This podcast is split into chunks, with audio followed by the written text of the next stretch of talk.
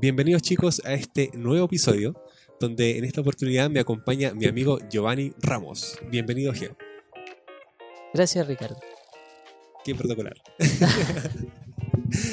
Oye, eh, bueno, Giovanni Ramos, eh, un amigo que ya lo conozco hace más de 10 años. Gracias a Dios, eh, Dios ha construido una buena vista. también el Geo nos ayudó en el tema de, un taller en Mode Day. ¿Cómo se llama el, el taller que diste, Geo? El taller se llamaba El deseo y el diseño de Dios. Buena, buena. ¿Y cómo lo recibieron los chicos? ¿Cómo, cómo comentaste eso? Cuéntanos un poco. En sí, eh, más que nada hay varios temas que uno a veces no piensa que está metido en el diseño. Y dentro de la Biblia hay varias partes que el Señor habla acerca del diseño. Entonces, más que nada fue eso, explicarle un poco y poder darle algunas herramientas para poder Qué bueno. También sorteaste un libro, ¿cierto? ¿Y a, qué comuna llegó? de hecho, estoy todavía tratando de enviarlo, ya que por la pandemia es más difícil. Pero es a Cerro Navia que tiene que llegar, así que estoy ahí en pendiente. Ok. Bueno, mira, eh, con esto, con el tema del taller, me surgieron, me surgieron varias preguntas. Entonces, por eso, como tú diste eso y nos ayudaste bastante en el curso de MOU, te quería preguntar por qué Dios nos dio eh, el poder de la creatividad. De la creatividad en sí el poder de la creatividad, podríamos decir que Dios al crearnos y al vernos cada uno de nosotros podemos notar que Él es creativo. Entonces si somos hechos a imagen y semejanza, eh, tenemos que ser creativos. Entonces al final ese es el motivo. Igual a veces, o sea, Dios solamente nos dio a nosotros como animales el poder de crear, el poder de de comunicarnos a través del lenguaje y solamente tenemos esa red neuronal que un primo mío que estudia eso me explicó súper bien. y, es increíble que solamente nosotros tengamos ese poder de crear y de comunicarnos. Exacto. Al final parte del diseño y, y su foco principal en sí es el poder comunicar un mensaje de manera óptima. Claro.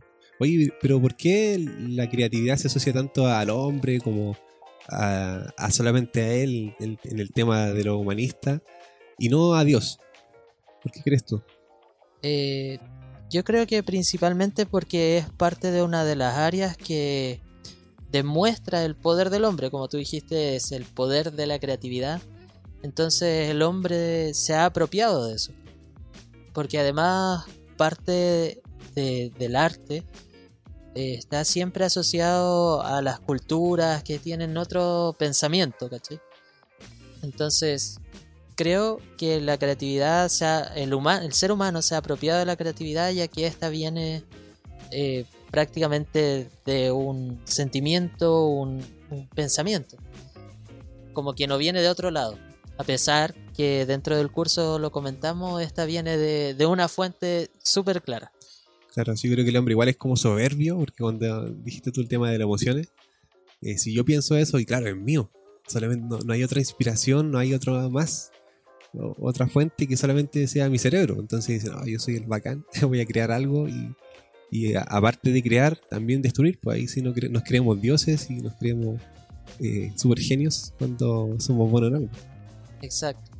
En sí, Dios eh, puso ese sentir en, nosotros de ser creativos, pero de ahí ya va en cada uno de nosotros cómo ocupa esto que el Señor nos dio. Eh, también me acordé del tema del pueblo de Israel, porque Dios siempre lo estructuraba como, hacer las cosas, ¿cierto? Entonces la creatividad venía como de, parte directa de Dios, ¿cierto? Entonces eh, Dios no quería que se mezclara con otras fuentes creativas, entre comillas, ¿cómo decirlo?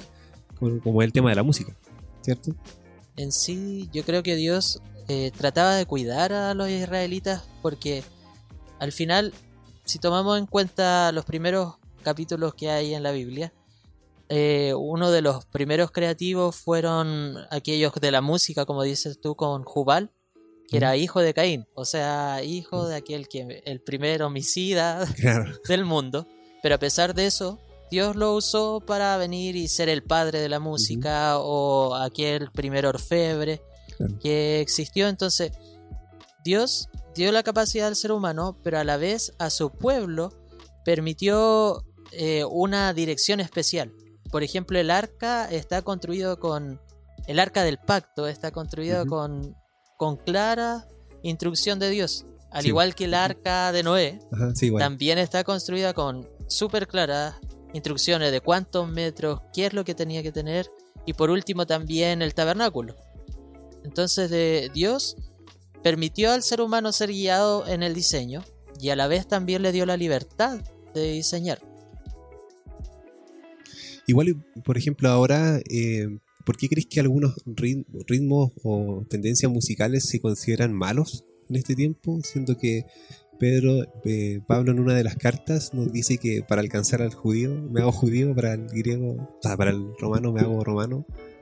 Y, se basa en eso, como, hacerse eh, partícipe de ese, de ese movimiento, no pecando, pero sí tratando de conseguir eh, las almas, que son muy necesarias. Claro, mira, en la Biblia hay un versículo, si lo parafraseo, que habla que todo es por Él y hecho para Él. Si seguimos la línea de la creatividad y tomándolo con la música, al final la creatividad viene de una pura fuente, que es la naturaleza. Y al final Dios fue quien creó esta naturaleza. Podríamos decir que la creatividad viene de Dios, así como también la música. El tema es que la música eh, lleva las emociones al igual que la arte y otras disciplinas y tal vez en este tiempo hemos tomado así como, no sé, voy a dar un ejemplo, el reggaetón y sabemos a dónde lo lleva el ser humano normal, o sea, viene la lascivia y todos los deseos carnales que tú quieras, El perreo, todo. el perreo y todo. En cambio, Dios no desea eso para ti. Y sabe que tú como carne vas a sentirte atraído por otras cosas. Entonces yo creo que ese ha sido el motivo por el cual eh, la gente o los cristianos en sí han dicho no, no al reggaetón, por ejemplo, porque te va a llevar a eso. Ajá. Pero al final también tenemos claro que hay cristianos creativos que han aprendido Sí. a ocupar el estilo de música y han llevado un mensaje que ha llegado al judío, como decías Al tú, reggaetonero, al al que le gusta reggaetonero. perrear. Claro, pero ya no con el deseo de perrear. Claro, sí, con un mensaje diferente. Exacto. También así como la creatividad y las cosas que, que hacen cada persona. Oye, y también, lo- por lo que dijiste, el tema de la naturaleza. Yo siempre he visto que el, el hombre quiere copiarle a la naturaleza, todo. Por ejemplo, el helicóptero, que el pájaro, el avión. Entonces, igual eh, el hombre está muy perceptivo a lo que es la naturaleza. ¿sí? Por ejemplo, quiere copiar eh, la fuerza del- de la tela de araña, quiere eh, copiar la ligereza de la mariposa, ¿sí? y, y se hacen robots y se hacen estudios, Avances. sí, avances para, para lograr ese tipo de tecnología, que es de, la naturaleza. Imagínate que algo tan, entre comillas, prehistórico o arcaico como una mariposa, nosotros no podemos copiar ese estilo. Y ahora recién se están ha- haciendo los primeros avances. ¿Cómo crees que, que el hombre ve la naturaleza? En sí, el hombre, yo creo que ha subyugado la naturaleza, el hombre común, y ha pensado que es, le pertenece. Y de cierta forma no hay nada más, o sea, está disponible para usar, pero en ningún momento se le da realmente el enfoque que es, que es la creación de nuestro creador. Y una pregunta bien controversial. Eh, ¿Dónde crees tú que la, creati- la creatividad cruza el límite del libertinaje? en sí, eh, si tomamos en cuenta la moralidad actual y también lo llevamos a, a lo que creemos nosotros como cristianos, es que la creatividad eh, debería llegar hasta el límite humano de, de lo permitido. Pero actualmente esos límites se van moviendo. Sí, por ejemplo, me, acuerdo del tema de las culturas romanas, cosas así, que eh, dibujaban Entonces, en cierta época era como prohibido el tema del- de la desnudez. Eh, eh, bueno, no, no en todas las áreas, o sea, no en todas las culturas es así. Pero se, se, se ponía como tabú eso. Entonces Ajá. ahora, por ejemplo, uno puede retratar a una mujer desnuda o, o dibujar algo y es sumamente artístico y nadie lo va a ver mal, así como que, ay, qué pecado, ¿no? Es algo artístico. Entonces, eh, es difícil, a medida que avanza el tiempo, los niveles de moralidad van cambiando. Entonces, Exacto. ¿cómo- ¿qué crees tú que, que ve Dios sobre eso?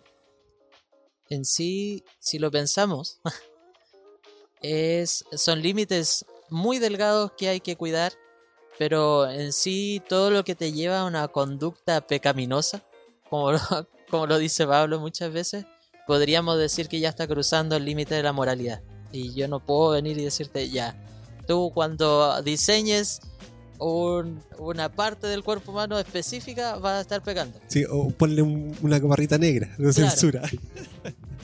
No, no Claro. podemos pensarlo de esa forma, pero sí podemos notar que eh, Dios fue claro al hablar de que eh, primero con los mandamientos y luego cuando Él estuvo y a través de su apóstol en el tiempo, que, que al final lo que ya afecta a tu mente y la lleva a pecar o la lleva a pensar otras cosas, como era Jesús que decía que si tú miraste a una mujer y pensaste en ella, ya estabas pecando, adulterando. En cambio, antes era venir y estar en el acto de- del pecado. Entonces, cuando el- la creatividad te lleva más allá de eso, creo que ya estamos mal. Claro. Eh, es como lo que me dijiste ahí en delante, que por ejemplo la creatividad que Dios le dio a este tipo que, que creó la bomba atómica. Entonces, ahí ya podemos decir que, que el ser humano sacó a Dios de la ecuación, porque no buscó el bien para las personas. Al contrario, vino, tomó la inteligencia o, el- o la creatividad que él tenía y la usó para destruir a otro. Y ahí si tú miras los mandamientos ya estoy diciendo, no matarás. Entonces, tú ahí ya te das cuenta que el ser humano sacó a Dios de la ecuación. Por ejemplo, eh, en este tiempo, no sé, un, un comercial o una gráfica te habla acerca de consumir. Ah, Y mira, gastar. sí, eso mismo te iba a preguntar, el tema de la publicidad y el diseño, cómo manipulan a la gente y, y- y si eso es bueno, eso es malo. En sí, como te digo, cuando nosotros quitamos a Dios de la ecuación, hay un problema. Porque ya dejamos de pensar en el prójimo. Sin entrar más, en pol- no en polémica ni en detalle, por ejemplo, la persona que empieza y pide el diseño para que la gente consuma, consuma y consuma, eh, No consuman No está- tanto, por favor, gracias. No está pensando en el prójimo. Sí. porque el prójimo se siente atraído, eh, uno no la piensa y compra, por ejemplo, y después no tiene para comer. Las prioridades se cambian. las Y las prioridades. prioridades cambian porque al final el diseño está hecho para comunicar un mensaje. Ese Ajá. es el propósito del diseño. Pero cuando este mensaje está hecho para llevarte a otra cosa que está mal, ya se perdió el propósito, pero al final la persona que generó este mensaje está haciendo su pega. ¿Cachai? Y es enviar este mensaje de manera correcta. Pero ya se pierde como cristiano el propósito. Y una pregunta personal. ¿Has alguna vez has, has manipulado a gente, a- para bien o para mal, a través del diseño? Es que al final, más que la manipulación, sin sacarme los pillos Ah. diciendo que el marketing ¿Qué, es el qué respuesta culpable, más diplomática? más que eso es eh, que la idea es siempre entregar el mensaje correcto Claro. o el mensaje que en este caso la persona te pide. Por ejemplo, si mi pastor me pide un afiche para evangelismo, tengo que tratar de entregar el mensaje correcto. Sí. Si lo vemos así en lo estricto, estoy tratando de manipular. Claro. Pero esto afecta al prójimo, esto lo lleva a ser peor persona o lo lleva a ser mejor persona. Si me dices lo estoy manipulando para ser mejor persona, suena feo. Pero en el estricto rigor, lo que estoy haciendo estoy tratando de entregar un mensaje para cambiar a una mentalidad o algo que, que no está bien. sí. Dice la Biblia que el principal mal, el principal mal es el amor al dinero, uno, uno de los primeros. Entonces, si lo llamamos al marketing, claro, ¿para qué queremos conseguir dinero? O sea, ¿para qué queremos ah, mover masa o mover gente? Para tener dinero. Entonces la gente, si tiene amor al dinero, claramente va a ocupar ese recurso y, Para- que, y que es muy usado y todos estamos envueltos en esto. eh, a través de la publicidad, de la tele, del YouTube. de todo, ¿cachai? Sí, pero ahí es donde nosotros tenemos que entender que, que podemos ser diferentes y que debemos ser diferentes. Sí, pues cómo podemos usar ese don que nos Dios nos dio y esa habilidad de crear en diferentes partes, en la música, en el diseño, en la publicidad, para, para agradar a Dios, primeramente. Y después ganar los pesos, ¿o no? Creo que todos tenemos el derecho de poder ganar nuestros pesos y si te toca trabajar justo en una empresa de diseño, de marketing, eh, siempre está la opción en ti de venir y, por ejemplo, entregar al- a la persona que está ahí mandándote, por decirlo de cierta forma, una corrección, una consulta, o incluso venir y decirle, oh, te recomiendo esto, o esto de cambio, pero nuestro foco principal siempre es eso, de, como decías tú, eh, preocuparnos por el prójimo. Y el diseño, el arte, la música y todo te puede ayudar para eso. Para venir y hablar de Jesús, por ejemplo. O incluso entregar información acerca de las misiones o tantas cosas que hay en el ámbito cristiano otros. Por ejemplo, los mismos videos musicales que bendicen a otras personas están hechos por diseñadores. Están entregando un mensaje. Diseñados para atraer gente, ser Claro. atractivos. Es que si fuéramos estrictos tendríamos que estar encerrados en una caja. Si es así de simple. Encerrado en una caja sin tener contacto con nadie. Al final las sociedades tienen contactos con otras personas, son como una red. Y esa red necesita comunicarse. ¿Y cómo comunicas un mensaje? Si por ejemplo ahora no estuviéramos conversando o transmitiendo a través de tu podcast que va a emitir un mensaje y se lo va a entregar a más personas y va a llamar a personas a tu podcast, Claro. A mejor no, no hacemos nada. a ver si le inyecto dinero por Instagram para que me sigan más. Claro. Por ejemplo. claro. Entonces, al final como persona necesitamos venir y contactarnos y a la vez también generar estas redes y entregar el mensaje de la manera correcta. Igual esto es un arma de doble filo, porque imagínate, nosotros podemos grabar y tirar la más buena onda, eh, conversar de, de la, creati- de la creatividad de Dios, pero hay gente que usa estos medios para eh, confundir a la gente o atacar más que nada. Yo claramente he escuchado otros podcasts que, que son súper ácidos, hermano. O sea, de verdad no me gusta. O sea, lo escucho, sí, por entretención, pero ya llega un límite, hermano, que el tema de la grosería o, o del ataque a- hacia otro pasa el límite. Pasa el límite y, eh, claro, eh, ese juega un arma de doble filo. En sí, eh, como muchas otras cosas, y volví a decir en sí, Dale nomás. eh, tienen este tema de que Dios nos dio un libre albedrío. Nos dio las herramientas. Somos como, no sé si alguno ha jugado algún videojuego alguna vez, parte de la nada y tiene herramientas mientras va avanzando el juego. Entonces, nosotros tenemos todas estas herramientas disponibles para hacer el bien o el mal. Y al final, aquel que se acerca a Dios está buscando siempre hacer el bien, no ser mejor que otros, sino que seguir el ejemplo que nos dejó Jesucristo y avanzar en este camino de la mejor manera posible. En cambio hay otros que no, que su deseo es venir y, y irse por donde El, ca- quiera. el camino que está hecho.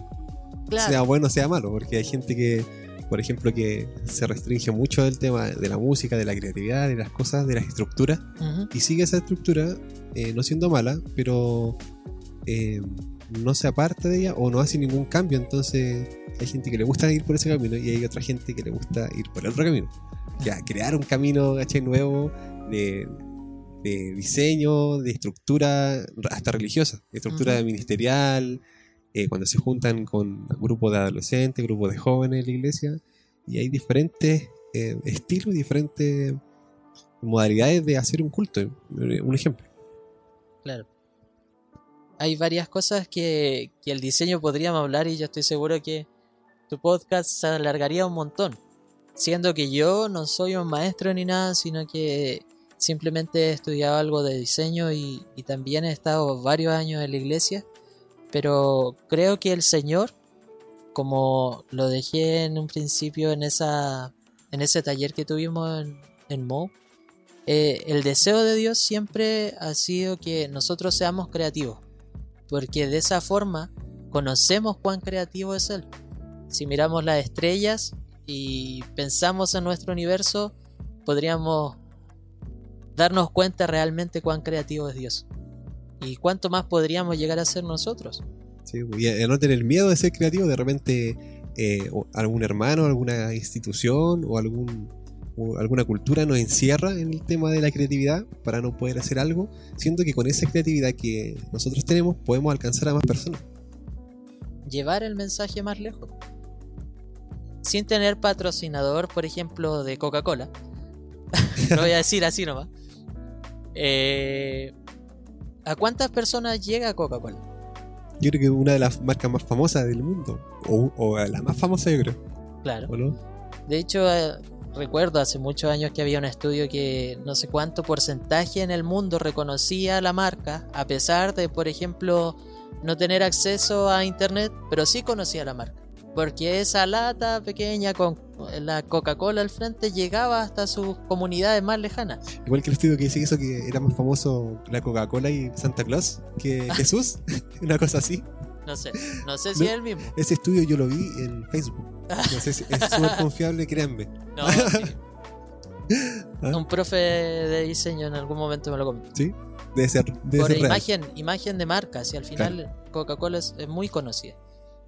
Voy a buscarlo y te voy a dejar el enlace cuando patrocine de Ya, esto. en, mi, en mi Instagram va a estar, eh, Sí. abajito, arroba rick.uribe va a estar el link, así que Exacto. búsquenme. Ya.